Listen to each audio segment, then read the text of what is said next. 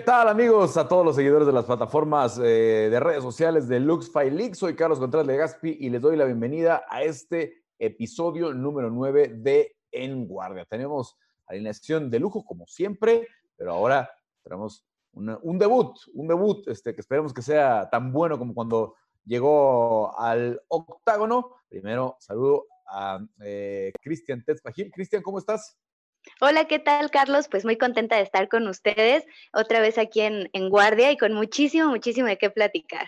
Bueno, ya lo saben, Cristian es eh, reportera, la pueden ver haciendo normalmente el backstage en todos los eventos de Lux eh, File que también ya esperamos que regresen lo más pronto posible. Ahora sí, con mucho gusto, saludo a Brandon Moreno, el mejor mosca de Latinoamérica, el número 3 del mundo, ya listo para, una pelea por el título en cuanto haya la oportunidad allá dentro del UFC. ¿Cómo estás, Brandon? Señores, muy bien, Carlos, muy bien a Cristian, a Felipe. Señor, estoy contento. Me gusta la idea de, de En Guardia, ¿no? Juntar diferentes opiniones de diferentes medios nacionales y unirnos al final del día por algo que, que nos gusta, ¿no? Que son las artes marciales mixtas y súper cómodo con gente que conozco, gente que me muy bien, amigos siempre soy muy bromista y voy a tratar de no serlo tanto para que se, entienda muy bien. La cosa es que te sientas a, gusto, a gusto, Brandon. Em, Eso. También está Felipe de María, ya lo saben ustedes, también eh, host de En Guardia, la voz oficial de la jaula de Lux Fight League, también periodista eh, de artes marciales mixtas en El Octágono. Felipe, ¿cómo estás? Muy bien, este, igual que tú, feliz y contento de recibir el debut de Brandon Moreno aquí con nosotros, saludando también a Cristian, por supuesto. Y me sabes qué, me da mucho gusto estar de este lado, porque cuando eres host tienes que aguantarte ciertos sentimientos y dejé, por ejemplo, la semana pasada muchas cosas, muchas cosas en la chistera, o sea que hoy puedo desbocarme, hoy puedo reventar con todas mis opiniones. Así que vamos en guardia por este episodio número 9 a todos los que nos están siguiendo, a los que ya se conectaron, vayan usando el hashtag en guardia. Queremos escuchar sus comentarios. Si tienen algunas preguntas, les voy platicando rápidamente de qué va este episodio 9 de En Guardia, completamente en vivo desde Tijuana, donde están Felipe y Brandon, y desde la Ciudad de México. Bueno, Felipe está en San Diego, eh, Brandon en Tijuana.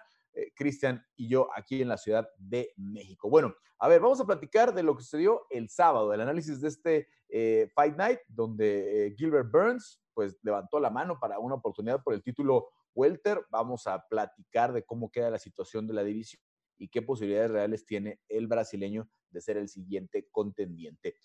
además, bueno, pues, ¿qué viene para la pelea del título? Se especula que sería el 18 de julio entre Joe Benavides y Davison Figueiredo. La segunda oportunidad para que Figueiredo dé el peso, la segunda oportunidad para que Joe Benavides se corone en la era post-Henry Sejudo, que dejó vacante el cinturón, ese sí, desde el año pasado. Y eh, vamos a platicar de los mejores peleadores de 125 libras en México y Latinoamérica. No tenemos duda que nos acompaña el mejor y el ranking del UFC así lo dice, pero ¿quiénes vienen detrás de Brand Moreno? Una división que tiene normalmente pocas peleas, que tiene eh, pues eh, escaso talento. Vamos a platicar quién es el mejor, porque es una visión que debería ser más natural para los latinoamericanos, que por ejemplo en el boxeo tenemos muchos pesos chiquitos, muchos pesos de abajo de 125, en el MMA la transición es, es, es poco común. Y luego, ¿qué beneficios obtuvo el MMA al ser uno de los únicos deportes en tener actividad durante esta contingencia? El primero en regresar, al menos en el caso de el UFC, la promotora más grande del mundo. Y vámonos pues directamente a lo que es eh, el primer tema, eh, una cartelera, la verdad, muy interesante, la de el, fin de semana, algunas peleas donde me imagino, Brandon, echaste el ojo, como la de Tim Elliott, que lo conoces bien, que es, eh, cercano a ti después de The Ultimate Fighter, la de Antonina Shevchenko, que, que pues aunque no nació ella en Perú, para los latinoamericanos era una pelea relevante, y obviamente la estelar con Gilbert Burns eh, dando una gran exhibición ante Tyron Woodley. Te ha tocado, imagino, narrar algunas peleas de, de, Tyron Woodley eh, o comentar ahí en, el canal eh, para la transmisión oficial de UFC, Brandon. Y estuviste en aquella cartelera donde Gilbert Burns le ganó a Demian Maya. ¿Cómo, ¿Cómo viste esta cartelera y si te sorprendió después de lo que habías visto en Brasilia? Mira, yo, híjole, tengo varias facetas de, de, recordar a Gilbert Burns, ¿no? Primero, lo primero que se me viene a la mente es recordarlo cuando enfrentó a Dan Hooker, el cual Dan Hooker creo que brilló esa noche completamente. De ahí, yo no sé, para mí Gilbert Burns ha sido un peleador, no ha brillado tanto, pero ahí formó un récord, formó sí, eh, cuatro hasta que enfrentó a Demian Maya, le gana de, de una manera relativamente fácil y de ahí yo creo que empezó a a hacer que la gente lo volteara a ver, ¿no? Me quedaron poquitas dudas en la pelea de Demian Maya, ¿no? Que fue muy rápido, creo que a lo mejor quedaba la duda de qué pudo haber hecho el referee, si la paró antes, y la paró después, creo que es un tema eh, controversial, pero algo cotidiano dentro de las artes marciales mixtas últimamente. Pero con Tyron Woodley, híjole, o sea, yo vi dominio, yo vi un hombre, un hombre con ganas, un hombre con, un hombre con muchísima hambre, con muchas ganas de sobresalir, lo impresionó siempre, o sea, lo impresionó, le ganó la jugada. Creo que Tyron Woodley eh, se ha caracterizado a lo largo de su carrera por esperar mucho, por esperar mucho el momento, a lo mejor no suelta las manos, eh, duda a veces, y Gilbert Burns aprovechó cada uno de esos momentos, soltó, sintió muy bien, le metió las manos a Tyron Woodley, inclusive Gilbert Burns, que es un jiu campeón mundial cuatro veces de jiu-jitsu brasileño, eh, fue el que derribó a Tyron Woodley, ¿no? Ese es el aspecto técnico que yo considero. Por el otro lado, creo que simplemente fue un duelo generacional. Tyron Woodley es un veterano de Strikeforce. Tyron Woodley es un peleador que tiene mucho tiempo en guerras, mucho tiempo peleando. Y Gilbert Burns es un peleador de 33 años que está en su momento, que es por ahí muchas veces entre nosotros, entre los peleadores, entre los coaches, comentamos que entre los 29 y 35 años es la edad en la que un peleador empieza a sacar lo mejor de sí físicamente, ¿no? Entonces creo que fue un Gilbert Burns que está en su momento y un Tyron Woodley que ya empieza a encontrar el fin de su carrera poco a poco. Ya tiene 38 años eh, Woodley, Christian. Mucha gente dice que no es el de siempre, ¿no? Que, que, ya no lo vieron con hambre, que ya no lo vieron eh, a lo mejor con, esa, eh, esas ganas de batalla. Debe afectar realmente pues, el tipo de preparación que se hizo, la arena vacía o esta arena chiquita del Apex estudio más bien, porque es un estudio de televisión, no es una arena. Eh, ¿cómo, ¿cómo, viste tú a Tyron Woodley? Um, híjole, es complicado, ¿no? Ver eh, a peleadores que dominaron por mucho tiempo sus categorías, eh, verlos de alguna manera eh, ya cuando empiezan como con el declive de sus carreras. Había muchas dudas sobre lo que pasaría con Tyron Woodley después de haber perdido el cinturón contra Kamaru Usman. pues existían ese tipo de dudas, cómo iba a ser su regreso, cómo lo iba a poder hacer en una pelea complicada ante un nuevo rankeado dentro del top 5 de la división, un Gilbert Burns que lo ha hecho extraordinariamente bien desde de agosto de 2019 cuando em, subió a la división de las 170 libras. Entonces, el paso de Tyron Woodley eh, fue complicado, ¿no? Él decía que había entrado en una em, especie de depresión después de haber perdido el cinturón contra Kamaru Usman. Le costó muchísimo trabajo regresar al octágono y ahora que lo hace, eh, no fue su mejor actuación. Gilbert Burns demostró que está en mucho mejor nivel, tanto en el striking como en el piso. Entonces me parece que Tyron Woodley debe de empezar a, pensar qué es lo que puede pasar en su futuro cercano, ¿no? Porque a lo mejor está rankeado muy arriba dentro de la división. Esta derrota sin duda lo va a mandar un poco más abajo, pero el camino para otra oportunidad por el cinturón, eh, pues ya parece un poco largo, ¿no? ¿Estás de acuerdo, Felipe? ¿Ya, ya no vamos a ver a Tyron Woodley pelear por el, por el título? Eh, fíjate que si ponemos todas las piezas juntas de lo que ha sido Tyron Woodley a lo largo de su carrera, quizás eh, no. Y te voy a decir porque es un viejo lobo de mar, no hay ninguna duda, ya lo mencionaba este, Brandon Moreno, es un tipo que conoce muy bien, pero también tiene un aspecto muy importante que hay que destacar. Puede brillar como el sol o puede quedar totalmente totalmente opacado y lo hemos visto en varias ocasiones. Cuando recientemente le ganó el título a Rudy Lawler de una manera espectacular, con una izquierda impresionante, brutal, mortal, después empieza a hacer declaraciones un poco raras, un poco este, fuera de control, eh, queriendo exigir más dinero, queriendo exigir grandes bolsas porque él ya se las merecía, porque él ya era el portador del cinturón de peso welter. Sin embargo, hay que recordar esas dos batallas en contra de eh, Stephen Thompson, especialmente la segunda, en la segunda que fue eh, muy, muy aburrida. Es la realidad. Pero después viene una peor. Creo que tú estabas en la arena, yo estaba en la arena esa, noche. eh, cuando jamás en la vida antes me había tocado ver que la gente empezara a reclamar. Y una de las manifestaciones de inconformidad que tuvo el público en esa noche fue hacer la ola. Se querían divertir haciendo la ola porque ni Demian Maya ni Tyron Woodley hacían lo propio para terminar la pelea, o por lo menos para intentar. Hay que recordar que aquella noche Dana White también salió muy molesto. Entonces, tuvo también una gran pelea en contra de Darren Till, sí, pero la mayor parte de su paso como campeón de peso welter ha sido, desde mi punto de vista, gris. Ha sido un buen campeón, pero no ha sido un gran campeón ni un campeón que recordaremos por todo el tiempo. Y no quiero ofender a nadie, simplemente es mi opinión de lo que estoy viendo. Y basado en lo que está diciendo ahorita eh, Christian también, pues sí, creo que eh, a los 38 años, con este tipo de performance, va a ser muy complicado. Además, tienes una, división de 170 plagada de tipos muy duros, muy complicados, muy difíciles. Entonces, sí veo, sí veo complicado este, el regreso a la cima de Tyron Woodley, por eso y muchas cosas más, ¿no? Eh, ahorita daré mi opinión sobre la magnífica presentación de, eh, de, Gilbert Burns, pero esa es mi opinión acerca de la cuestión de Tyron Woodley. Bueno, obviamente será difícil que haya un campeón que llegue a generar las emociones que, que hizo Robbie Lawler, ¿no? Lo de Lawler con McDonald, lo de Lawler eh, con Condit. Y GSP, ¿no? O sea, así nomás. Sí, sí, sí. Pero vaya, ESP, ESP también tiene sus críticos que, que, era demasiado técnico, ¿no? Pero las, las guerras que dio Robbie Lawler va a ser difícil que, que, que se repitan, ¿no? Eh, porque el estilo y, y el cruce de, de, los estilos que tuvo de retadores también eh, se propició mucho para eso.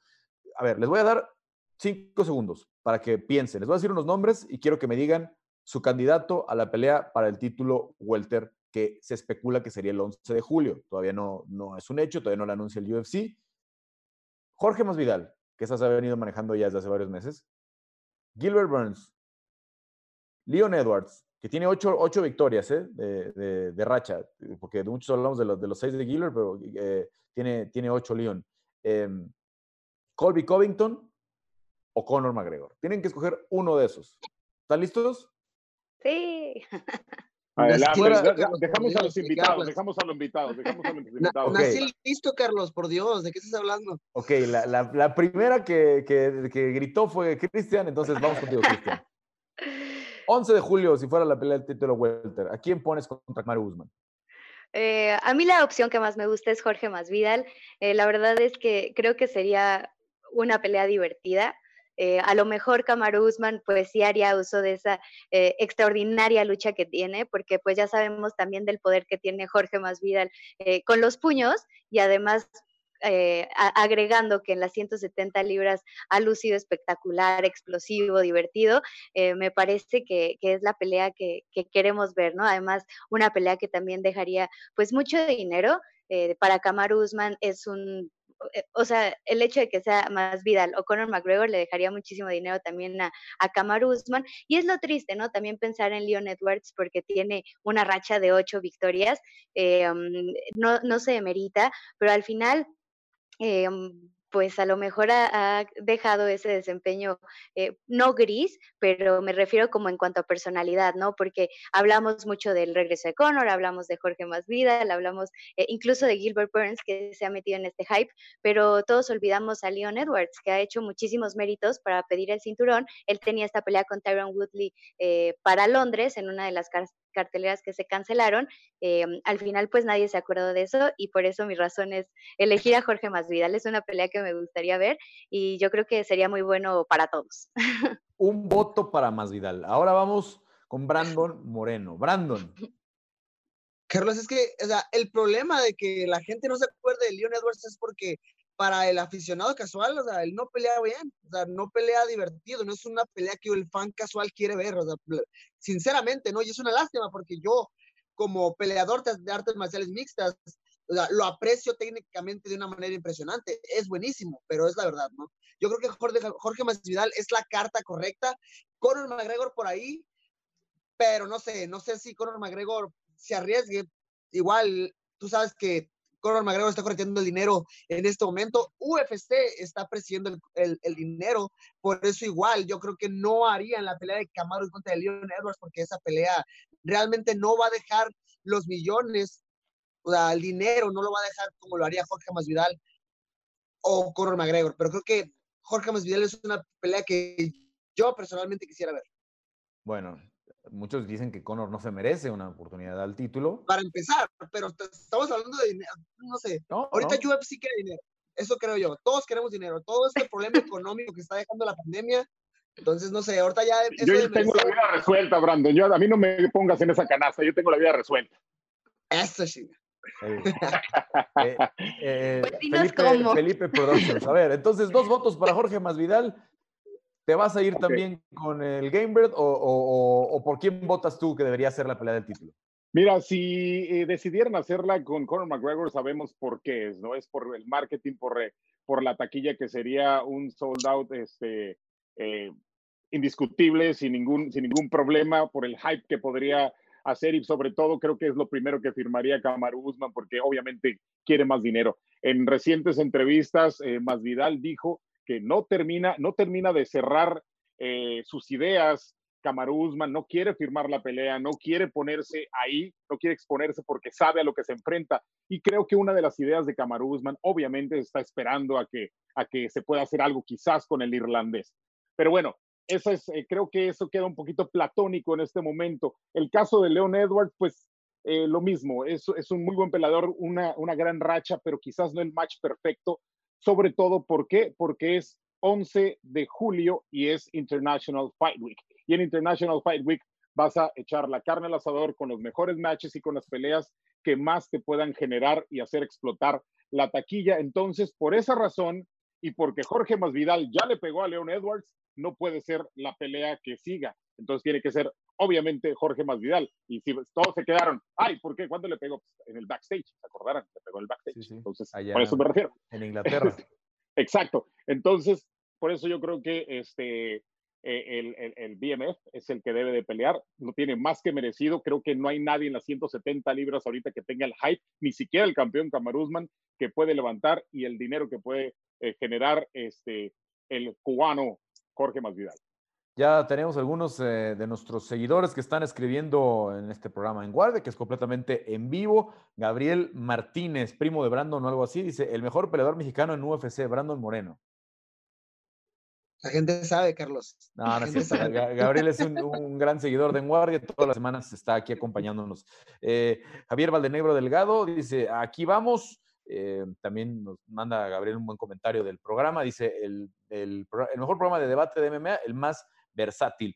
Eh, Javier Valdenegro dice, Brandon Moreno, qué gran peleador. Yo tuve el gusto de ver dos de sus combates en vivo. A ver, cuéntanos cuáles, cuéntanos eh, cuáles y, y, porque no ha sido fácil, ¿eh? Te han echado unas carteleras, Brandon, en Oregon, en Nashville. Sí fue Nashville, ¿no? La segunda. La segunda fue en Las Vegas, en contra de Ryan Benoit. La tercera fue Nashville. La tercera fue Nashville. La tercera, sí, sí, porque Así la de Ryan sí me tocó en ese teatrito chiquito del Pearl. Apenas si cabíamos. Sí, sí, sí. Lo han echado a carteleras este, complicadas. Brasilia, que tampoco es este, fácil llegar, digamos. Así es que no, no, ha sido fácil para los fans mexicanos seguir a Brandon. Brandon Alcántara, no. tocayo. Moreno, ¿a una pelea del campeonato o ya para el título? Nos vamos a esperar el título, ¿no? Un abrazo a toda la gente, ¿eh? la verdad es que muchas gracias, muchas, muchas gracias. Dios quiera, simplemente me estoy manteniendo trabajando duro para que esa pelea por el campeonato venga, ¿no? Ya sabemos que el 18 de julio viene la revancha entre Joe y, y, y Figueiredo, pero yo me mantengo totalmente listo para lo que venga. Samuel Mancera también dice, vamos Brandon, tienes que ser el campeón mundial. Y en cuanto a, lo, a, la, opinión que les preguntaba, pues obviamente también era para ustedes, para los fans, la, la pregunta. Pues unánime lo de Jorge Masvidal. Brandon Alcántara dice Jorge Masvidal, Gabriel Martínez va Masvidal por el título. Eh, Diego García también dice, Brandon será el primer campeón nacido en México. Bueno, eh, obviamente todos queremos que sea Jorge Masvidal. Es una pelea que desde enero se ha venido platicando, pero no la firman. Es muy, muy extraño que no la hayan firmado ya a estas alturas sobre todo cuando, como decía Brandon, urge un pago por evento que venda mucho. Sabemos que al menos de aquí al mes de julio no van a poder abrir la arena T-Mobile, no van a poder abrir eh, un gran recinto para poder vender una taquilla de 8 o 10 millones de dólares, que es lo que se vendería sin Conor McGregor, eh, más o menos, lo que podrían vender como máximo. Pero a final de cuentas puedes vender mucho en el pay-per-view. Los números del pay-per-view de Tony y Justin son muy prometedores, 700 mil pagos por evento, que es una cifra eh, muy buena cuando no tienes una Ronda Rousey, un Conor McGregor, un Brock Lesnar, que son los que le llegaban al millón de pay-per-views, incluso un John Jones contra Daniel Cormier, que también andaban por esas cifras. Entonces, podríamos pensar que si haces un buen eh, combo de dos peleas de título para el 11 de julio, puede ser una muy buena bolsa para UFC y me extraña. A mí me sorprende, la verdad, que no se haya firmado ya esa pelea de la que desde la última semana de enero, Dana White nos ha dicho que ya eh, se iba a hacer. Nada más para cerrar el tema de las peleas del sábado, Brandon, eh, ¿qué le pasó a Tim Elliott? Tú que lo conoces muy bien. Carlos, yo, híjole, me lo pregunté igual. La verdad es que siento que hasta perdió un poquito en el juego de team, ¿no? O sea, los scrambles, estar peleando las posiciones. O sea, yo, yo conocí a Brandon Royval, lo, lo, vi en sus peleas en LFA, sabía de lo peligroso que era en el suelo con su jiu-jitsu y lo valiente que, que suele ser con la pelea de pie. Pero aún así no sentía que fuera rival para Tim. O sea, Tim viene de derrotas, pero con rivales bien duras, ¿no? Con Ascar Askarov y con Davidson Figueredo, que o sea, Figueredo va a pelear por el, por el título. Ascar tiene apenas dos peleas en la promoción, pero yo que peleé con él sé lo duro que está. Pero la verdad es que yo me sorprendí mucho con la derrota, ¿no? Siento que, no sé, no sé, todavía me lo sigo planteando. Tim es una de las personas más difíciles de entrenar porque tiene mucho cardio, porque no para las posiciones, porque es muy, muy extraño en su pelea de pie. Entonces, yo recuerdo cuando entrenaba eh, con él en Denver, se me hacía bien difícil entrenar con alguien como él. Nada más que no sé, últimamente en sus combates no ha, no ha podido sacar ese extra que se necesita para sacar adelante el combate, no lo sé. Bueno, eh, te escucho, Felipe, te escucho. No, no, no, es que, oh, Brandon, entonces estás, estás, mucha gente está justificando que no se tomó en serio la pelea, que, que no se tomó en serio a rival, a Brandon Royval, que no, que no, este, que realmente no le puso eh, el esfuerzo, que lo subestimó. ¿Estás justificando lo de, lo de Tim Elliott? Porque para mí, para mí, Roybal tiene unas hechuras muy importantes que pueden dar, a futuro. Me sorprende que digas eso. No, yo le daría más crédito a Roybal que, que en realidad este, lo que dejó de hacer Timelio. Claro que, claro que le doy crédito a, Brandon Felipe. Es bueno, es bueno. Te digo, yo lo vi en el FA, tiene muy buenas uniciones. Eh, es valiente, de pie, es zurdo, es súper incómodo pelear con un peleador zurdo.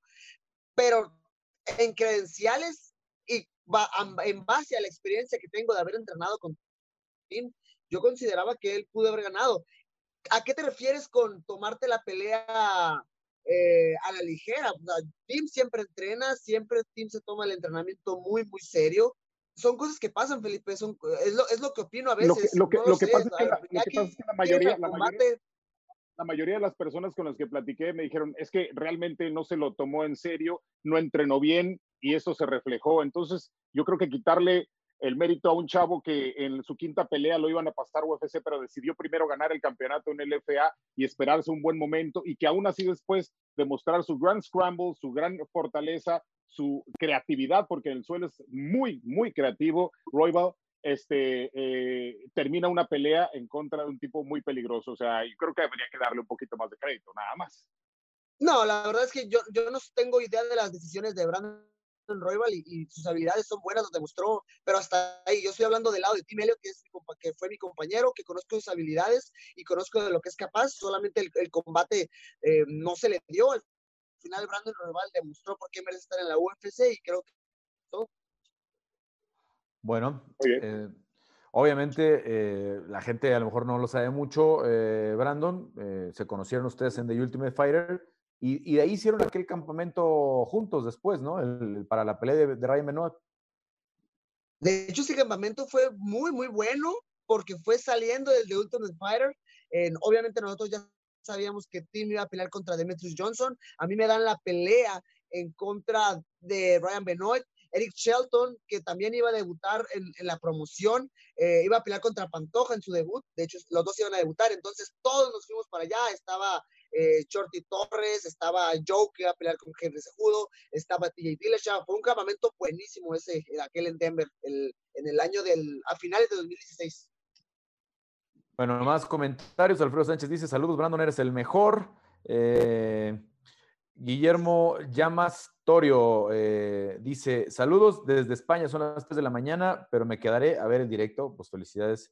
Eh, bueno, muchas gracias, Guillermo, que, sigues eh, despierto a estas horas. Para Brandon es mucho más temprano, son creo que las seis y media, ¿no? Seis, sí, seis y media. Son las seis, y algo. Apenas vamos a cenar. Dice Rigel, aquí también te preguntaban, Brandon, que si no fuera la del título, ¿con quién te gustaría pelear? Es que es el, es el problema, y yo creo que la gente, con el simple hecho de ver el ranking, creo que se da cuenta, ¿no? es la pelea del título que está Joe y Figueiredo, que es el 1 y el 2 de la división. Arriba está, arriba de mí está eh, Pantoja y está Askarov, van a pelear, está también Formiga, pero ya peleé con él, entonces está Kai, que ya peleé con él, por, por allá más arriba no me acuerdo quién estaba, Alex Pérez, que va a pelear con Formiga, entonces ya está ocupado. No hay una pelea realmente ahorita que me interese más que la del título, ¿no? Algo que realmente valga la pena, es, es el problema en el que estoy ahorita. Es un problema bueno, porque estoy en una buena posición, entonces puedo esperar, o sea, la gente a lo mejor rápido se le olvida que he tenido un ritmo de pelea constante, muy, muy constante. Pasé de no pelear en un año, en un año a cada dos meses, cada tres meses ya tener un combate programado, ¿no? Entonces, por el momento no me cuesta para nada esperarme un poquito. Podría llegar a pelear hasta octubre, noviembre, si, si, si fuera el caso. Yo me mantengo en forma, me mantengo entrenando. De hecho, ahorita mi cuerpo, mi, mi, mi técnica se mantiene muy, muy fuerte. Simplemente es cuestión de ser paciente en este momento, yo creo. Bueno, estamos hablando del 18 de julio para la pelea eh, del título, la revancha. Esta, más que revancha, como la reedición de la pelea, porque eh, con el tema del pues peso, con el, cabezazo, que fue una distracción importante para Joe, eh, creo que se quedaron muchas cuentas pendientes, ¿no? Mucha gente no le da el crédito a, a, Davidson Figueiredo de esa victoria, sobre todo pues desde que no dio el peso en la báscula, ya desde ahí, en una pelea de campeonato, es imperdonable. No hay justificación, no vas a tener el cinturón, aunque pase lo que pase. A ver, em, ¿cómo la ves esta eh, decisión? Eh, quiero empezar ahora contigo, Felipe, del UFC, de arrancar, de, volverle a dar una oportunidad a Joe Benavides, porque obviamente no es ningún secreto, Brandon lo sabe bien, ahorita les contará más. Eh, él, él, por su esposa que trabaja en el UFC, es muy cercano a la gente del UFC, es muy querido, no nada más es cercano, es querido porque es un tipo que normalmente se hace querer, es, es, muy amable, muy buena onda, Joe Benavides mucha gente dice, lo están protegiendo. ¿Por qué no le dieron la oportunidad a Brandon? ¿Por qué no le dieron la oportunidad a Pantoja? ¿Por qué no le dieron la oportunidad a otro, a otro peleador de tener esta pelea por el título? ¿Qué te parece a ti la decisión del UFC?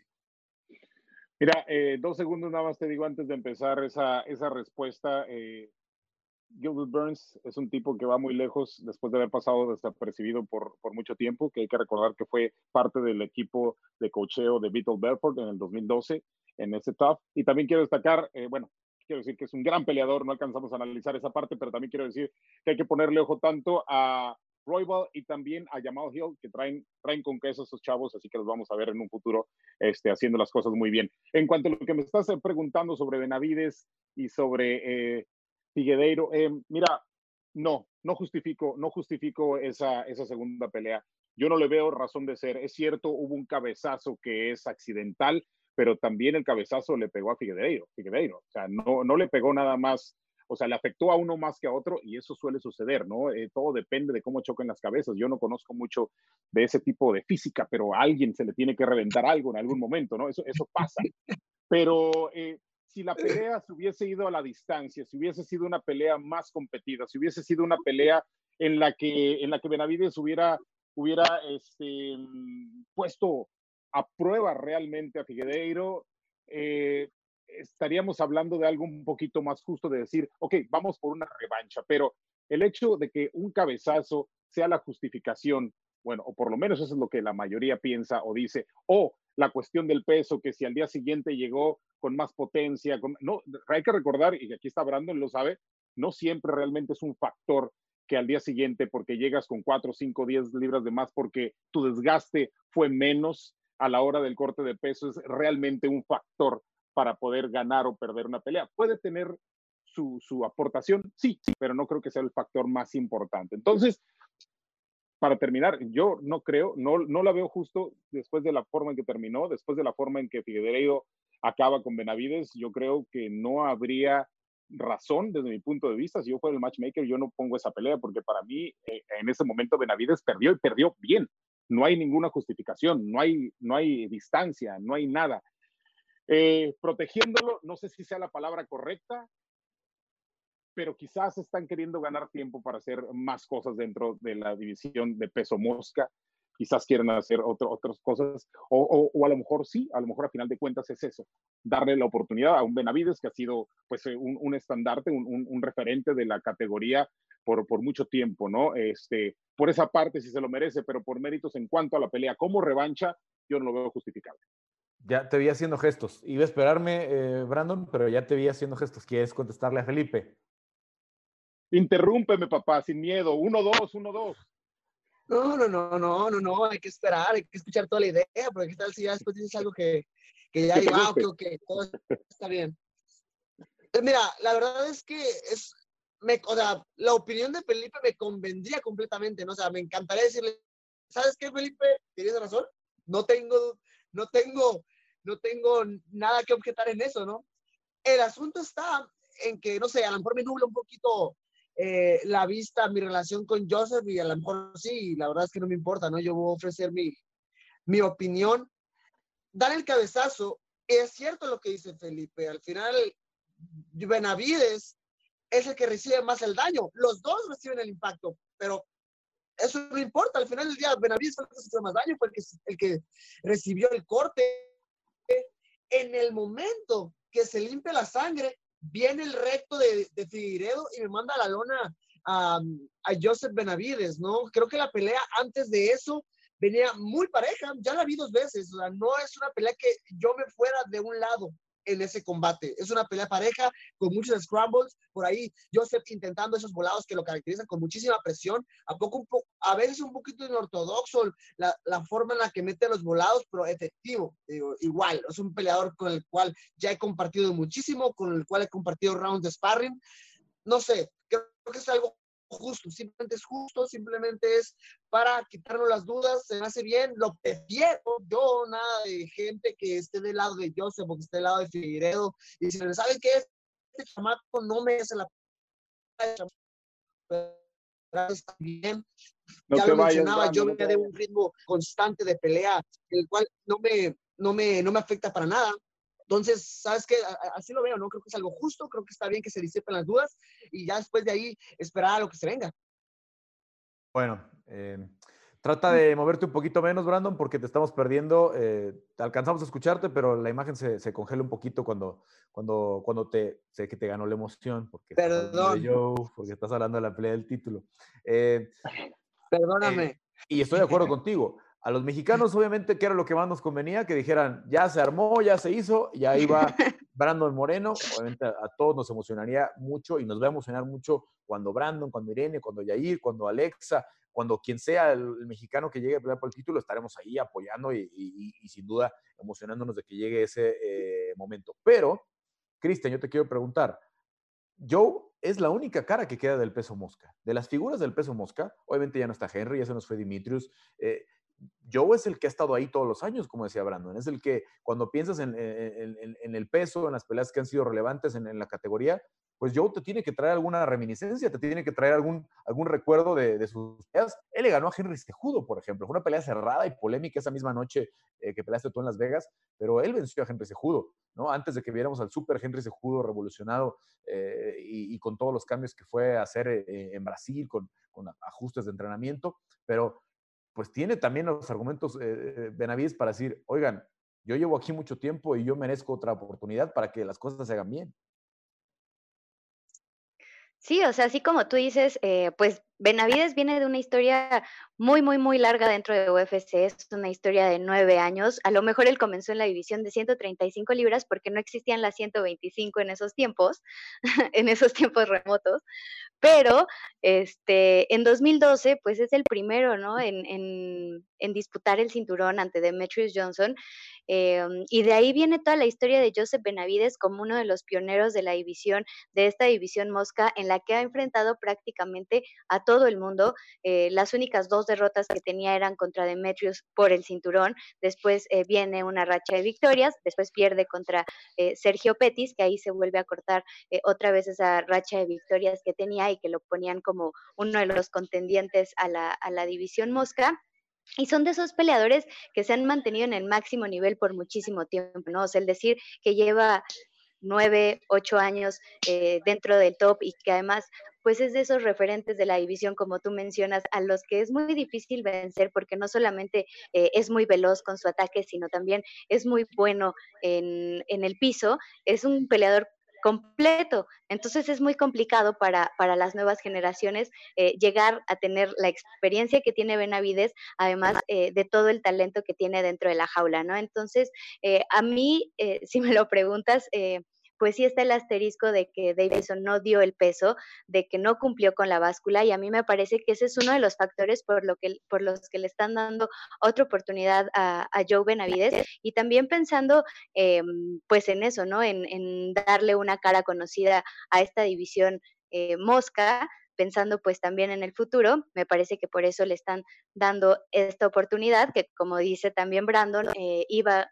hacer una pelea muy pareja hasta el segundo episodio, todo iba bien hasta que llega el cabezazo y bueno, viene esta situación en la que Davidson eh, Figueiredo finaliza el combate finaliza en el segundo episodio, entonces eh, me parece que está el beneficio de la duda, ¿no? ¿Qué hubiera pasado si el brasileño hubiera dado el peso? ¿Qué hubiera pasado si no hubiera existido el cabezazo? Y pues ni modo, hay segunda oportunidad para Joe y me parece buena la opción de Brandon esperar ya la pelea por el título. entonces, Felipe, en contra de, esta pelea, Brandon y Cristian al menos piensan que es justo, ¿verdad? Sí. No sé si estaban a favor, pero piensan que es justo. Perdónenme, perdónenme, por sacar mis sentimientos, perdónenme por sacar mis sentimientos, pero es que eso es lo que me ponen a pensar.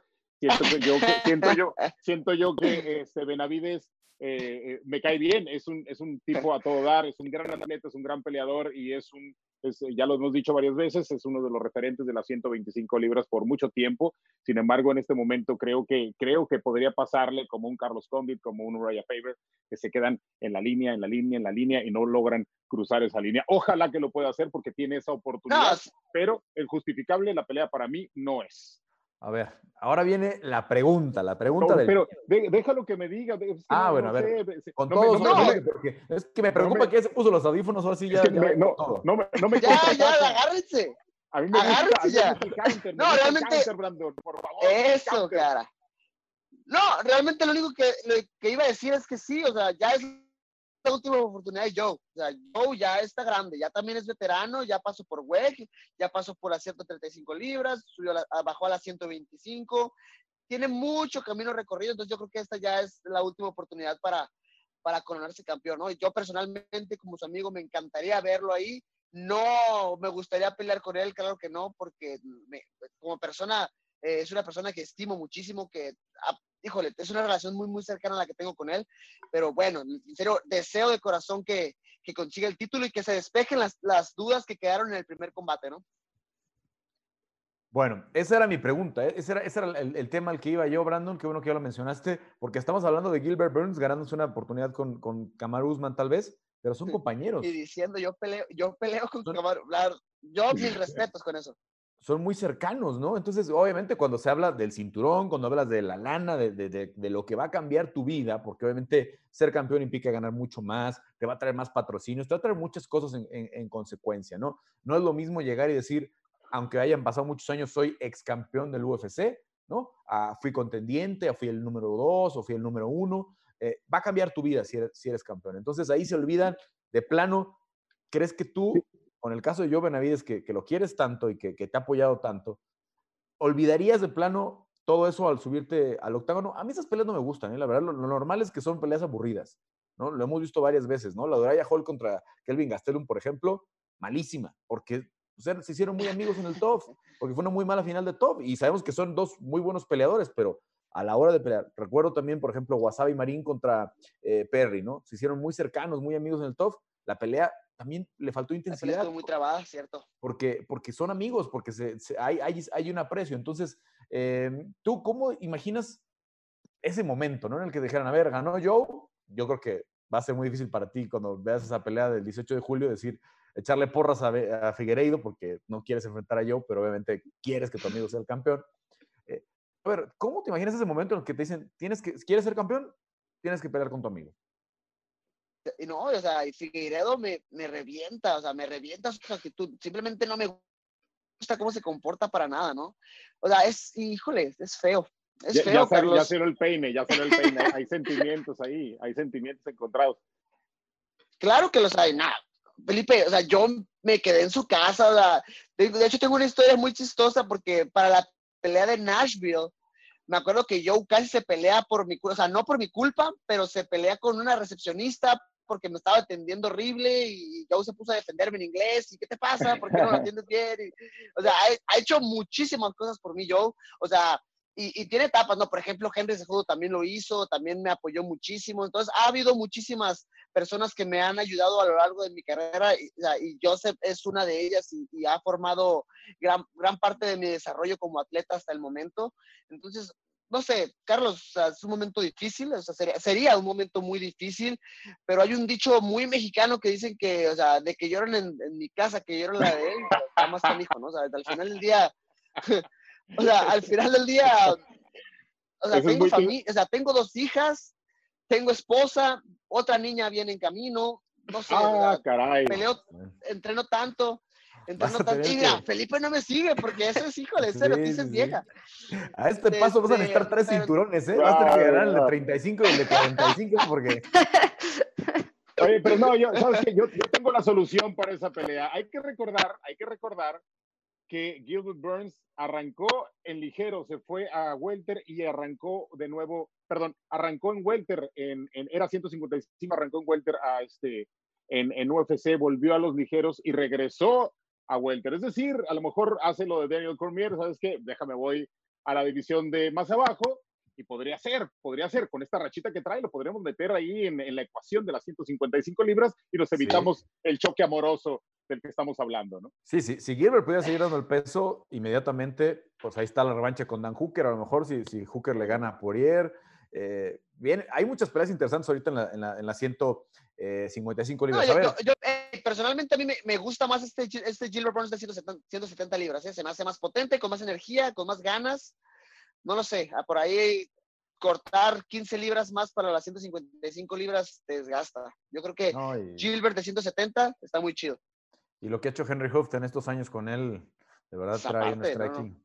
Trae un striking espectacular, ¿no? Eh, un jiu tan reconocido como, como, como Gilbert Burns. A ver, entonces, pronósticos. Vamos a, a, quién creen que vaya a ganar porque se nos está yendo el tiempo. Eh, eh, Cristian, Figueiredo contra Benavides, parte 2. ¿Quién la gana? Me quedo con Joseph Benavides. Y se me hace que se nos viene Benavides Brandon. No, no me sorprende, chicos, no me sorprende. Síganle. ¿Tú, ¿Tú, Felipe? No, yo, yo me quedo con Figueiredo, Figueiredo yo me quedo con, con él. Este, solamente tiene una pelea perdida, tiene, tiene un, Hoy traes unas este, ganas de dar la contra, Felipe, que nunca había conocido. Oye, amaneció pero, Contreras, amaneció no, con el pie izquierdo. No, no, no. Es, es, ¡Hombre! Es lo que dije al inicio del show cuando estoy de host no puedo desbocarme como lo pero ¿sabes? No, pero ya te excediste. no, es cierto. Pero, pero, ¿sabes qué, Brandon? Es que no habías visto los otros shows, por eso no, no habías visto atacando. Pero no, está bien. Yo solo, solo eh, veo a Figueiredo con, con, muchas armas, con un tipo, eh, con, con, esa estamina todavía en lo alto. Y a pesar de lo que me cae bien eh, Benavides, creo que eh, creo que le ganaron bien en la primera pelea. Creo que el performance de Figueiredo fue bueno, que ni siquiera es cómo se pronuncia Figueiredo, Figueiredo, no sé. Pero este, creo, que, creo que sería el ganador de la pelea. Creo que solo confirmaría lo que pasó en la primera pelea. Brandon, eh, ¿va a ganar eh, Joseph esta vez? Bueno, yo, híjole, no, no quiero que me, que me gane el corazón, no, no quiero decirlo solamente por, por la relación. Creo que va a ganar eh, Joseph, pero o sea, lo quiero, lo quiero ver eh, por el aspecto técnico, ¿no? Creo que la presión, creo que ya a lo largo, ya llegar al cuarto, quinto asalto con un Joe con buenos scrambles, eh, con muchísima energía, con muchísimo cardiovascular, porque también Joe nunca se cansa, ese hijo en serio tiene energía para aguantar del primero al quinto a un solo ritmo. Entonces, creo que la presión, creo que los scrambles de Joseph Benavides van a ser un factor para este combate, ¿no? Obviamente, esperemos ya no se repita la misma historia de la primera pelea, en el cual no queden dudas de por qué Joe eh, eh, gana la revancha en contra del brasileño. Bueno, Felipe dice eh, Davison Figueiredo, Brandon y Cristian dice Joe Benavides y a ver qué pasa, a ver qué pasa con Pantoja que tiene pelea. Yo, yo la verdad estaba muy seguro que iba a ganar eh, Benavides en la, en la, primera, entonces eh, vamos a ver con un corte normal, yo pensaría que la experiencia de Joe tendría que pesar, ¿no? Eh, pero, pero esto me vea, ¿no? Y, y, no me sorprendería tampoco que Figueiredo repitiera la dosis, porque ya, ya lo vimos. Ahora, sí me gustaría que lo hiciera en peso, sin esta distracción, porque yo siento que cuando se toca la cara, Benavides está completamente distraído después del, del, del, del cabezazo un error suyo, claro, porque te dicen protégete en todo momento, pero eh, lo agarraron como eh, distraído. Carlos, es que, Carlos, es difícil, cuando, o sea, ya, cuando ya sientes el hilo de sangre correr por el ojo, o sea, es difícil no distraerte, o sea, es difícil no hacer esto, o sea, es, es, complicado. No, no, no, digo, lo entiendo, pues, o sea, por eso lo, por eso lo justifico.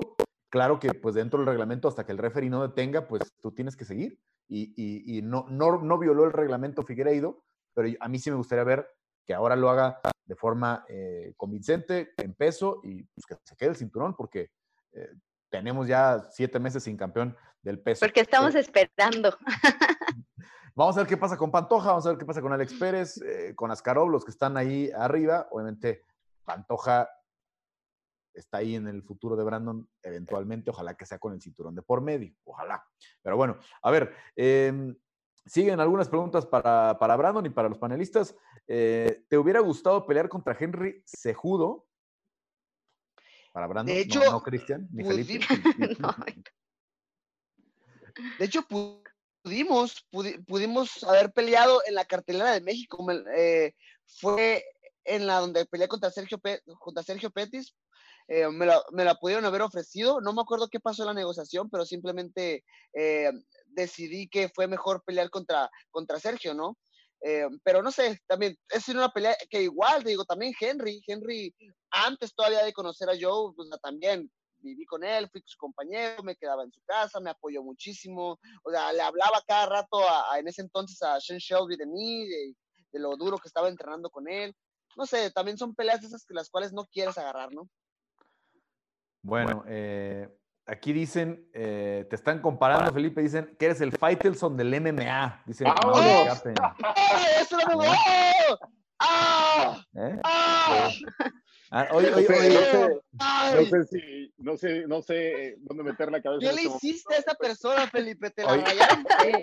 No, no, pero sabes que yo ya, ya estoy, ya estoy curado de espanto, ¿no? Siempre, siempre este, tengo desacuerdos, pero bueno, está bien, es parte del show, no es parte de, de, la, de la, controversia. Está bien, yo, yo, yo, sí los quiero a todos.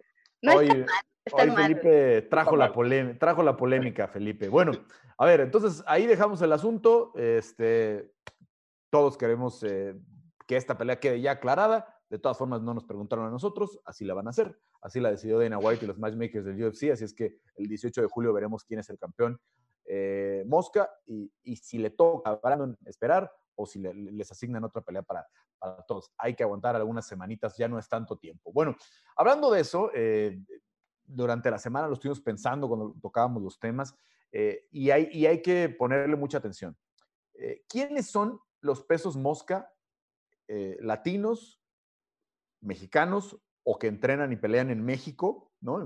promotoras mexicanas como Lux, obviamente, eh, que, que, vienen atrás de Brandon Moreno, que vienen eh, siguiendo estos pasos que veo Brandon, porque algo muy importante también para decirle a la gente, Brandon, es que en tu tiempo, hace cuatro o cinco años, cuando llegaste al UFC, tuviste que tomar una ruta que no era en México, porque no había peleas de peso, de peso mosca. Hoy vemos cada vez muchos más y cada vez más gallos están decidiendo bajar a 125 y, cada vez está desarrollándose más el MMA.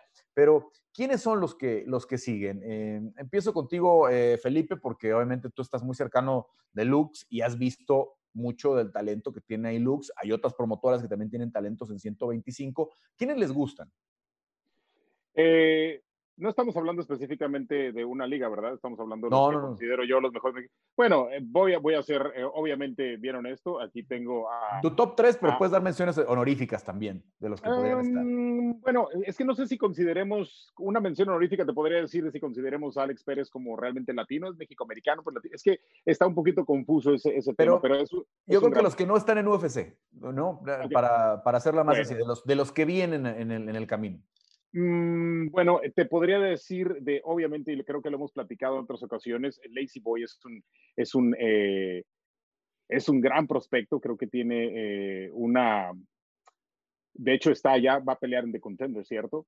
Este, creo que es un, es un peleador con muchas cualidades, creo que es un peleador eh, valiente sobre todo, y lo, y lo decía el otro día, hay pocos peleadores que yo he visto a lo largo de mi carrera que entran a un intercambio y que no salen ni de manera lateral ni hacia atrás. Aguantan el counter y ellos vuelven a counterear. Es decir, aguantan en la bolsa para poder atacar. Y creo que esto le ha dado mucho, mucho este, a este peleador y creo que por eso lo considero uno de los mejores. Creo que esta gran oportunidad eh, de contender este, va a ser, eh, pues es, es, el, es el premio, ¿no? Al trabajo que ha venido haciendo, pero sobre todo resaltando su, su, este, eh, su talento, ¿no? Otro, em, ya está, ya lo sabemos, está a punto de pelear por el título eh, dentro del Lux League. Estamos hablando de Alejandro Nono Costa, un peleador con un jiu-jitsu impresionante. Creo que tiene el físico perfecto para las 125 libras, tiene la inteligencia, tiene el trabajo, tiene el talento. Además, está, en un buen, eh, está bien arropado en sus campamentos. Es un peleador este, em, con grandes eh, cualidades. Y en este momento me voy a quedar con esos dos en estos momentos voy a quedar con esos dos porque son los que yo más veo destacables. Hay otros nombres, hay otros importantes, pero me quedo un poquito eh, en, el, limbo queriéndolos descifrar. Son buenos peleadores, pero eh, te voy a poner esos dos. Si, si, no les molesta a los, a los compañeros. Bueno, eh, Brandon, tú entrenas con uno muy talentoso, al que, al que has este, también apoyado mucho, ¿no? Pero hay varios, hay varios 125 en México que, que, que podrían despuntar ¿no? Está Alessandro Costa, está Diego Ortiz, que, a lo mejor no son mexicanos, pero también los podemos incluir en esta, en esta lista porque eh, eh, pelean en México y estamos englobando toda Latinoamérica.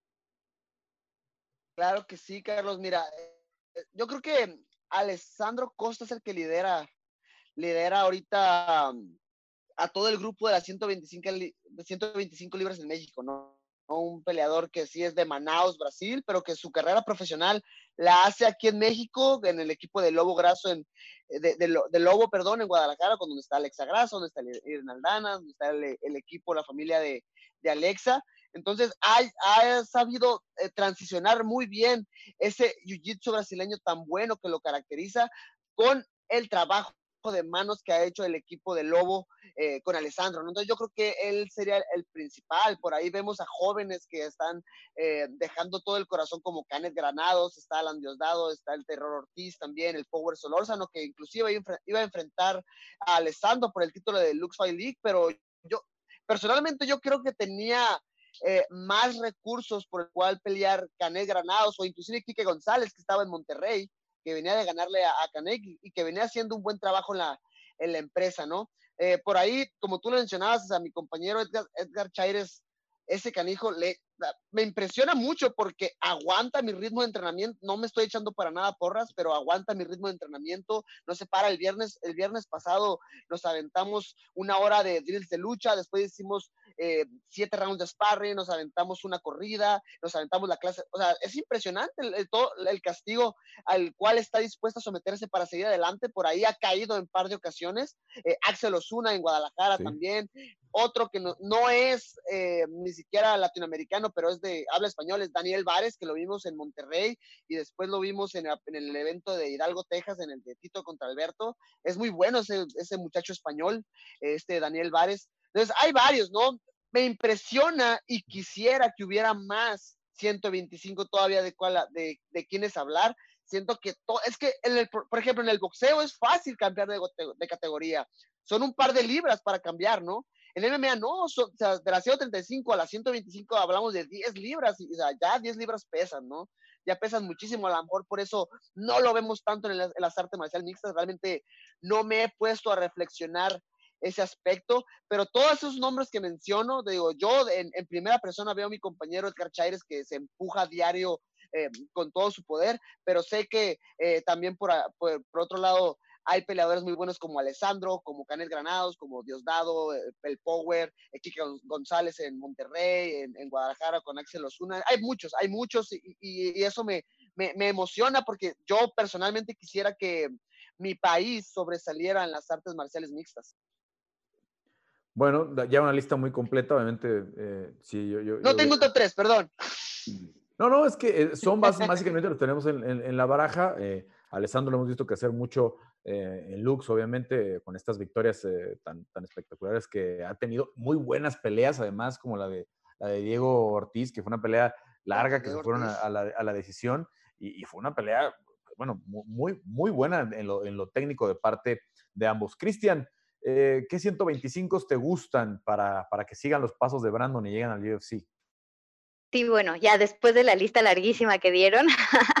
este... no, no, no. Em, la cuestión de Alessandro Costa eh, sí me gusta mencionarla porque además de dar eh, o sea, conocemos el nivel extraordinario que tiene de, Jiu-Jitsu, pero desde que llegó a México y desde que llegó con los Graso ha mejorado muchísimo en el striking, ¿no? Y justo eh, cuando platicaba con él antes de su pelea con Diego Ortiz, pues él mencionaba que, le gustaría eh, que su pelea no terminara tan rápido justo para probarse en el striking y para que la gente viera cómo es que ha mejorado en esta instancia, ¿no? Y a mí me parece que lo logró, o sea, dio la, una de las peleas de la noche ante Diego Ortiz eh, Terror Ortiz también lo hizo de extraordinaria manera, ganó su contrato dentro de Lux. Entonces, me parece eh, que ellos dos son uno de los grandes talentos latinoamericanos que ahorita tienen las 125 libras, sin olvidar también a Edgar Chaires, como lo mencionan, ya está en una empresa importante. Em, me parece que puede hacerlo de extraordinaria manera y más teniendo el talento de todo Entram Gym eh, em, entrenando con él. Eh, ha tenido la oportunidad de estar en el PI, de entrenar en el PI eh, de UFC, ahora que estuvo con Brandon para la pelea de, diciembre. Me parece que sí fue diciembre. Entonces, creo que él tiene muchísima oportunidad, ¿no? Para hacerlo de gran manera, de crecer, de desarrollarse en esas 125 libras que a lo mejor en cuanto a talento latinoamericano están escasos, pero no por eso dejan de ser talentosos. También eh, viene empujando muy fuerte Axel Osuna, se mantiene invicto en su carrera profesional, entonces hay que seguir a todos estos talentos eh, y, de pulirlos, ¿no? También el caso de Canek Granados, pues es un talento que tiene mucha experiencia y que dentro de Lux puede encontrar un gran lugar y no olvidar al Power Solórzano, que no por nada era contendiente a ese cinturón, ¿no? Con Alessandro Costa, o es contendiente más bien. Sí, bueno, esa pelea está pendiente, no se canceló, está, está, por reagendarse en, cuanto eh, haya la luz verde de las autoridades eh, para las carteleras de, Lux Fight League. Bueno, eh, la baraja interesante, Alessandro Costa, Power Solórzano, Terror Ortiz.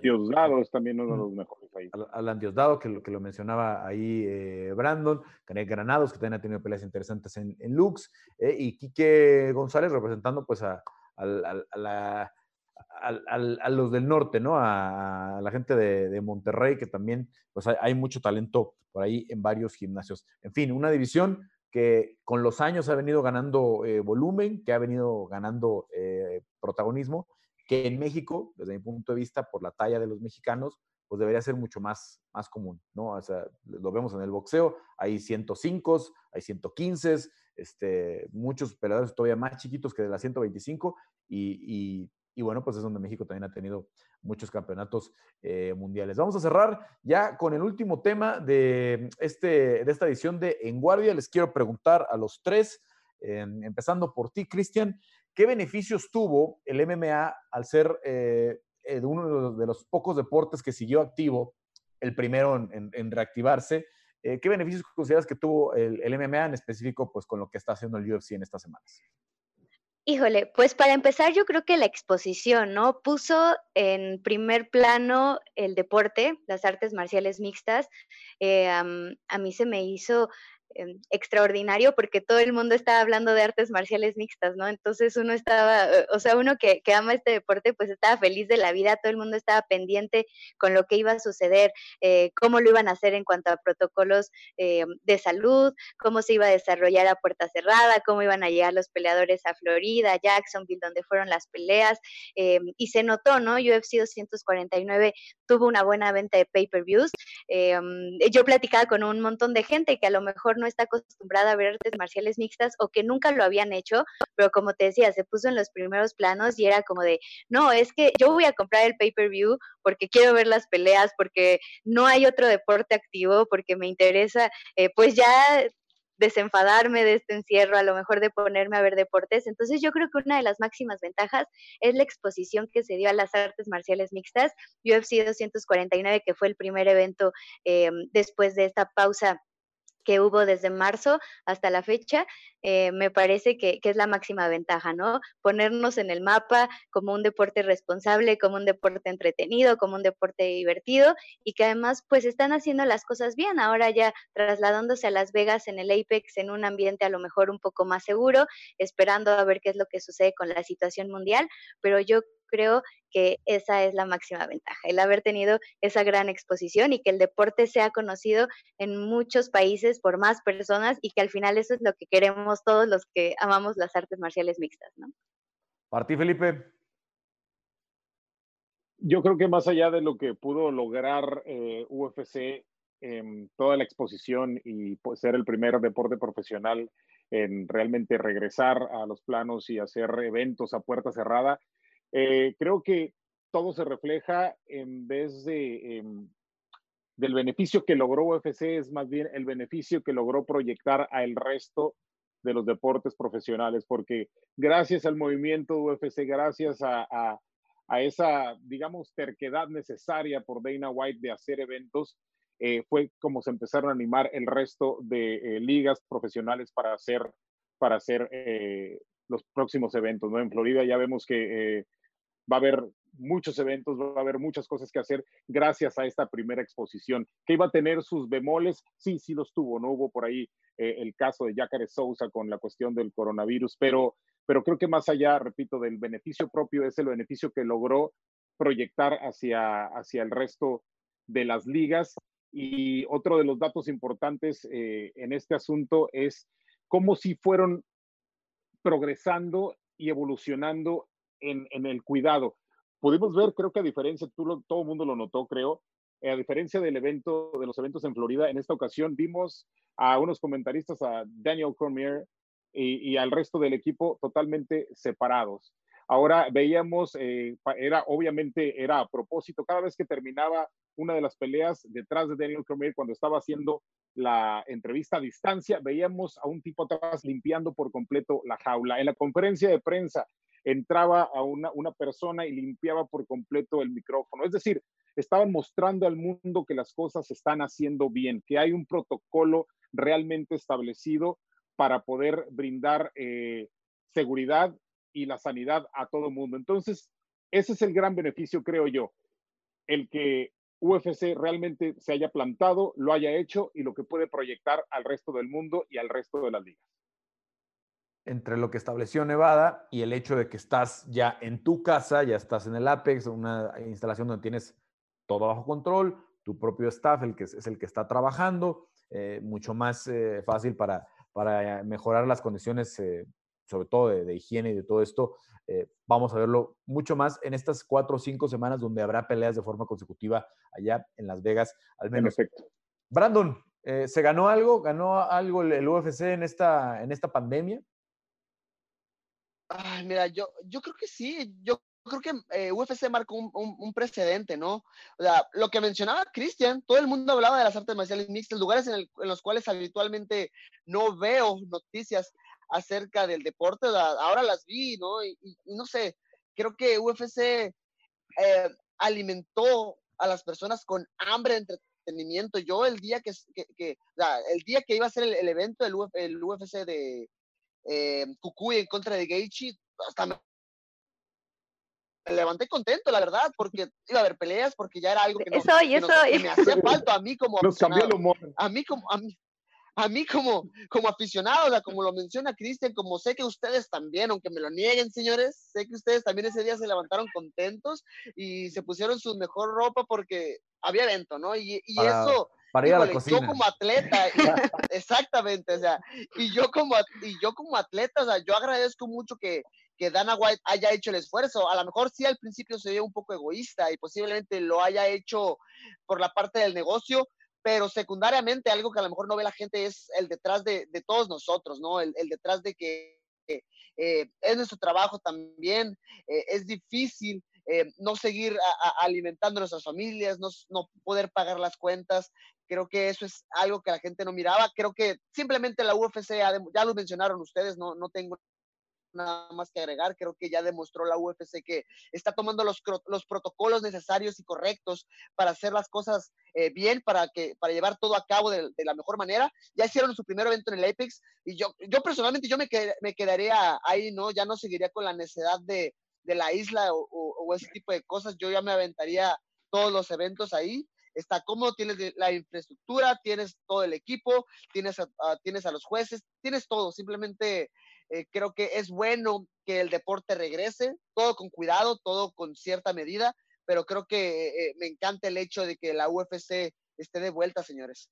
Y creo que es tanto así en Florida que eh, la NBA ya va a instalar a todos sus equipos, ¿no? En, en Florida. Y todos un precedente UFC. Todos los, todos los juegos de, de, NBA se van a hacer ahí por el momento mientras prevalezca esta situación de contingencia, ¿no?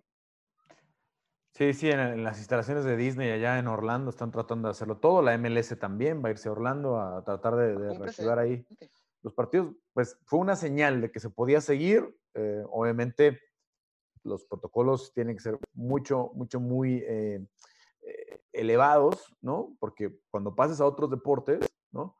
Pues un partido de NBA son 12 y 12 cada partido, más el staff, más este, los coaches, bla, bla, bla en la pelea de, UFC, pues nada más son 24 peleadores o 26 peleadores, dependiendo si tienes 12 o 13 peleas. Cuando hables de fútbol, cuando hables de, de, básquetbol, va a implicar muchos más testing, va a implicar muchas más eh, situaciones, pero sí, eh, lo que dicen es muy cierto, hay mucha más exposición, hay mucha más, este, eh, ¿cómo se llama? mucha más gente acercándose, sobre todo en el mundo de las apuestas. Hay mucha gente que hoy está muy clavada con las apuestas en su celular y, al no haber fútbol, al no haber fútbol americano, al no haber básquetbol, pues están apostándole mucho a las, a las, peleas del UFC porque se están empapando de qué es este, de quién es el otro. Yo, hay gente que no, no sabía nada de, UFC, me pregunta, oye, ¿no crees que gane tal? Y le digo, sí, tal. Ah, bueno, no, pero es que dudo porque no sé qué. Pues, ¿Sabes quién es? Hace, hace cuatro años no sabías quién es, pero empezaste a leer en internet y es bueno para el deporte. Ojalá que esta tendencia se mantenga para que cuando abran los gimnasios vaya más gente a entrenar, haya más peleadores, sobre todo más, adolescentes que empiecen, que ya tengan alguna formación en alguna otra arte marcial y que les empiece a gustar el MMA, que, que eso es lo que a final de cuentas en lo deportivo nos va a dejar algo, ¿no? Que, que una generación importante de chavos que están siendo impactados ahorita por el UFC, en cuatro o cinco años los podamos ver este, ya eh, entrenando como, como, profesionales o incluso eh, debutando. Vamos a ver si eso se refleja. Voy a leer algunos eh, últimos comentarios. Ricardo Montero nos dice, ¿qué pasa con Oscar Cota? Ya lo quiero ver en UFC. ¿Qué sabes tú, Brandon, que andas por allá, por, el, por, Tijuana? Él es de, Mexicali, ¿verdad? ¿O de Ensenada? Él es de Mexicali. Él es de Mexicali. ven a hacer de vez en cuando entrenamientos acá a Tijuana, pero desde lo que inició de la este, con el Contender Series, él iba a estar en la tercera temporada, si no me equivoco, pero por problemas de visa ya no pudo continuar con ese trámite. Después fue que, se fue a la promotora de, Golden Boy, en la cual sufre la derrota, pero hasta donde yo sé, se ha mantenido listo, ¿no? Se, ha mantenido listo para que, eh, para que llegue el llamado. Por ahí se mantiene muy activo en sus redes sociales para, para lidiar, para cerrar ese trato pendiente con la UFC? Fíjate que una de las cosas que tiene Oscar Cota es que eh, es un chavo que se sabe vender bien, ¿no? Ha hecho esfuerzos este, grandes por, por trabajar, eh, siempre se conecta con todo el mundo, es un tipo muy amable, ¿no? Por eso también le han venido las oportunidades. Hay que recordar, Brando, tú lo sabes, tú lo sabes mejor que yo, él se iba a las ligas francesas a pelear, ¿no? Se iba hasta allá a, o sea, él pagado su boleto, pero él quería pelear, ¿no? Y, eso creo que le ha, le ha, pagado factura de la buena en los últimos tiempos, porque es un chavo que además sacó su propia marca, es un chavo que entrena duro y la verdad es, es, muy, es, es, muy buen peleador, es muy buen peleador, creo que tiene futuro, solamente le falta ese llamado correcto, es todo. José Rodríguez dice. De hecho, tiene un food court en, en Mexicali. Dice que está muy bueno, me toca, me toca probarlo algún día. Habrá que ir. Bueno, pues vamos, vamos a ver. Eh, mientras no estés con pelea, se puede, se puede ir. Eh, saludos, también te manda José Rodríguez. Eh, Gabriel Martínez dice, el MMA sigue marcando la pauta a nivel mundial. Lleva años siendo el deporte de mayor crecimiento en el mundo. Hashtag en guardia. Mauri Capen dice, felicidades en guardia, muy buenas transmisiones, ojalá pudieran llegar a más gente. Bueno, pues ayúdanos, hagan, compartan, obviamente, es la, la, forma más sencilla, compartiendo este programa, esta emisión, para que le llegue a más gente. Dígame. Oye, Carlos, ¿podemos este, decir dónde ya está saliendo la plataforma? ¿En qué plataforma está saliendo en Guardia? Pues justo ya la gente nos dijo, el episodio 8 ya lo pudieron ver. Ah, perfecto, perfecto. Pensé, es que no, no escuché bien, pero qué bueno que se están dando cuenta a dónde, dónde ya está llegando este, este programa y por ahí otra sorpresita que creo que se está cocinando y está muy cerca de, de quedar lista. Sí, estamos trabajando, obviamente, eh, nosotros, eh, Felipe y yo, todos los invitados que hemos tenido, Cristian, Rodrigo, los Diegos, este, eh, Henry, Marco Beltrán, eh, espero que no se me olvide nadie. Porque Diego Lecanda. Sí, pues decía los este Diegos Ragusín y, Lecanda. Ah, los este, Diegos, perdón. Sí. Este, sí, sí, hemos tenido gente. Álvaro Cormenero desde España que nos acompañó, Mario Escobar desde, desde Guatemala, o sea, hemos tenido muchos invitados, queremos hacer esto cada vez más plural, eh, todo el equipo de, Chocolate, Joe Mendoza, Eduardo, eh, Jesús Santamaría, eh, Héctor, Stephanie, todos los que trabajamos en hacer el programa, en eh, Gama también, que en la planeación, que estamos tratando que crezca. Obviamente, llevamos apenas nueve episodios, pero esto sin duda va a seguir creciendo y representando una plataforma de, debate y de plática de artes marciales mixtas. señores, antes de irnos, no quiero dejar, señores y señorita, eh, no quiero dejar esto eh, pendiente nada más, ya nos tenemos que ir, pero eh, pronósticos para el evento estelar. Primero, tenemos muchas peleas de división, de la división Gallo, ¿no? Este, que, va a haber por ahí, seguramente saldrá el, contendiente. Cristian, a ver, de las peleas Gallo, ¿quién sale como contendiente, ya sea para Peter Jan o para, para José Aldo, que es la pelea que se está manejando para el vacante?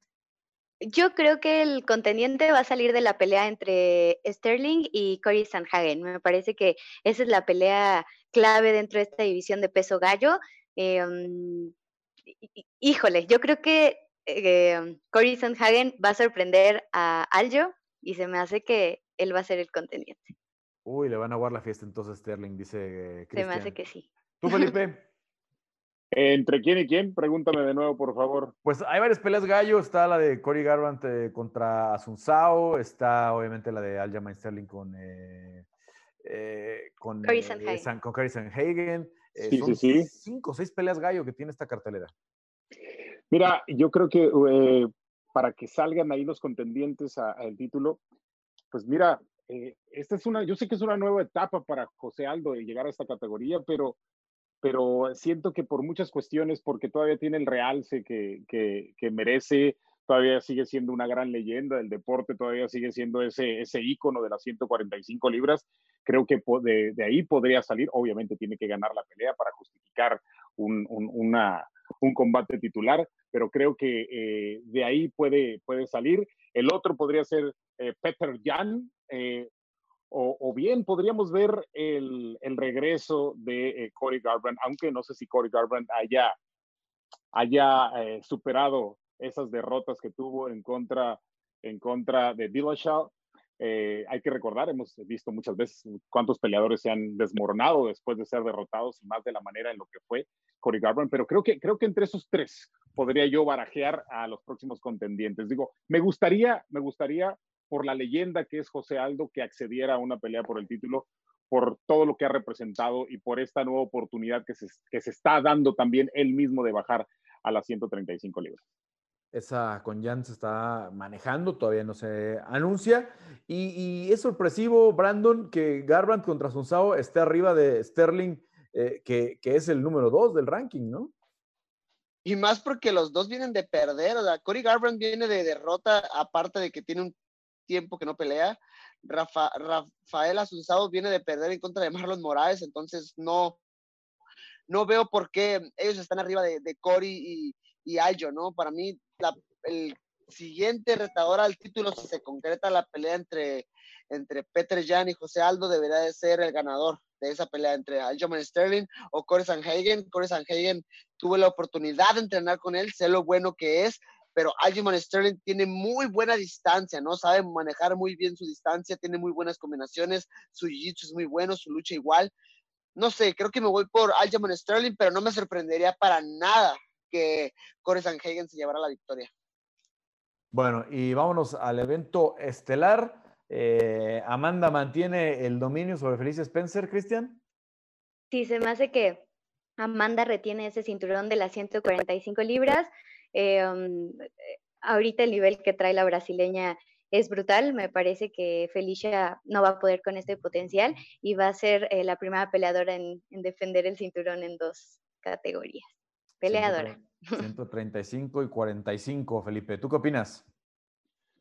Fíjate que eh, pienso muy parecido a Cristian. Siento que eh, Amanda Núñez va a seguir con ese reinado, va a continuar, pero también pienso que va a ser una pelea bastante complicada. Cuando estás hablando de una Felicia Spencer que derrota a Megan Anderson de esa manera, cuando estás hablando de una Spencer que eh, le da cinco rounds de batalla a Cyborg y no importa en qué etapa de su carrera se puede encontrar Chris Cyborg, es una, es una peleadora sumamente peligrosa y, competir de esa manera como lo hizo Felicia Spencer, creo, creo que eh, le va a dar batalla porque sabe cómo cerrar distancia, porque sabe cómo complicar, sabe cómo ensuciar las peleas muy bien. Tiene un buen taekwondo, hay que recordar que lo hace desde los cuatro años. Tiene eh, muy buen jiu-jitsu también, entonces creo que le puede complicar la pelea, pero, pero la leona creo que sacará la experiencia de siempre y podrá, eh, este, podrá acabar con esa pelea. Hay que recordar que en su, en su última defensa tuvo que manejar sus mejores armas para, eh, para derrotar a este, a, ¿cómo se llama? A la holandesa. Germaine de Randami. De Randami, exacto. Brandon. Nada, creo que Amanda retiene, ¿no? A lo mejor no sencillamente, pero creo que lo hace de manera dominante. Felicia ha tenido buenas peleas dentro de las artes marciales mixtas, pero creo que está en esa pelea de campeonato por el, el, roster tan corto que tiene las 145 libras femeniles dentro de la UFC, ¿no? Eh, creo que Amanda domina, tiene muchísima explosividad de golpeo, sus manos cada vez se ven mucho mejor, como ya mencionaba Felipe, tiene mucha experiencia, su jiu-jitsu no es para nada malo, no es para nada improvisado, tiene muy buenas caderas, sabe defender el derribo, no sé, creo que domina, domina Amanda Nunes. Bueno, pues ahí están eh, los eh, pronósticos. El próximo sábado, obviamente, UFC 250 estará llamando la atención de todos los fans del MMA. Gracias, ya decíamos, a, todo el equipo que hace posible en Guardia. Gracias, Brandon, por acompañarnos esta vez. Señores, un gusto. Muchas gracias por la invitación. Me la pasé muy chido. Bueno, y eh, también gracias, Cristian. Gracias a ti, Carlos, eh, Brandon, Felipe, un abrazo y pues a todos los que hacen posible en Guardia y obviamente a todos los que nos ven y nos leen y nos escuchan y todo. Felipe de María, gracias. Gracias a ti, Carlos. Eh, gracias, Brandon. Gracias, Cristian. Y disculpen ahí si les, si les eché montón un ratito. Así sucede aquí en En Guardia. Este, y nos vemos la próxima semana para toda la gente que nos acompaña. Nos vemos este, en el próximo episodio, que ya sería el número 10. Bueno, hasta aquí llegamos. Eh, yo soy Carlos Contreras de Gaspi. Los esperamos la próxima semana, próximo lunes aquí en Guardia.